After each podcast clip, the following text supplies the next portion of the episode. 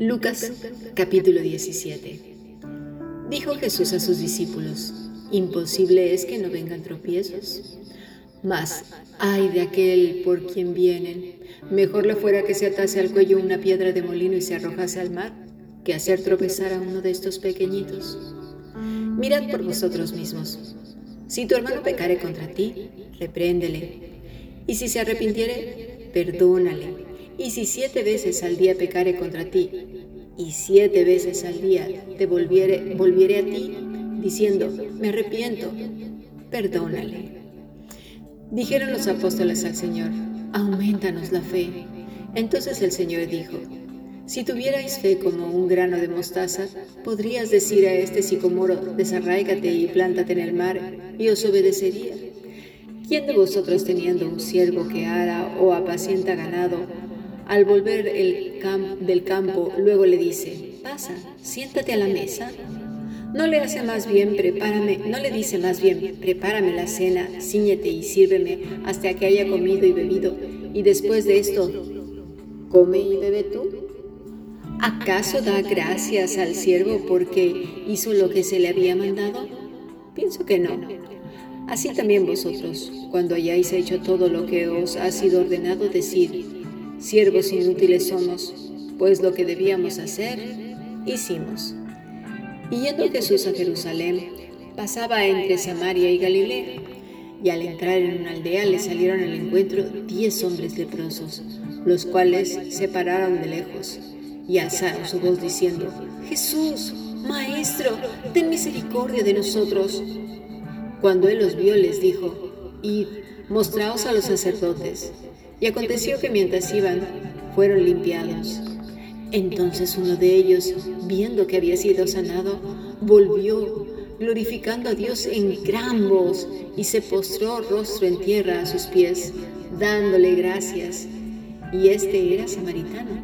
Respondiendo Jesús dijo, ¿no son diez los que fueron limpiados? ¿Y los nueve, dónde están? No hubo quien volviese y diese gloria a Dios sino este extranjero y le dijo, levántate, vete, tu fe te ha salvado. Preguntado por los fariseos, ¿cuándo había de venir el reino de Dios? Le respondió y dijo, el reino de Dios no vendrá con advertencia, ni dirán, helo aquí o helo allá porque he aquí el reino de Dios está entre vosotros. Y dijo a sus discípulos, tiempo vendrá cuando desearéis ver uno de los días del Hijo del Hombre, y no lo veréis. Y os dirán, helo aquí o helo allá, no vayáis ni salgáis, porque como el relámpago que al fulgurar resplandece desde un extremo del cielo hasta el otro, así también será el Hijo del Hombre en su día. Pero primero es necesario que padezca mucho y sea desechado por esta generación. Como fue en los días de Noé, así también serán los días del Hijo del Hombre. Comían, bebían, se casaban y se daban en casamiento hasta el día en que entró Noé en el arca y vino el diluvio y los destruyó a todos. Asimismo, como sucedió en los días de Lot, comían, bebían, compraban, vendían, plantaban, edificaban. Mas el día en que Lot salió de Sodoma, llovió del cielo fuego y azufre y los destruyó a todos. Así será el día del Hijo del Hombre cuando se manifieste. En aquel día, el que esté en la azotea y sus bienes en casa, no descienda a tomarlos y el que en el campo, asimismo, no vuelva atrás.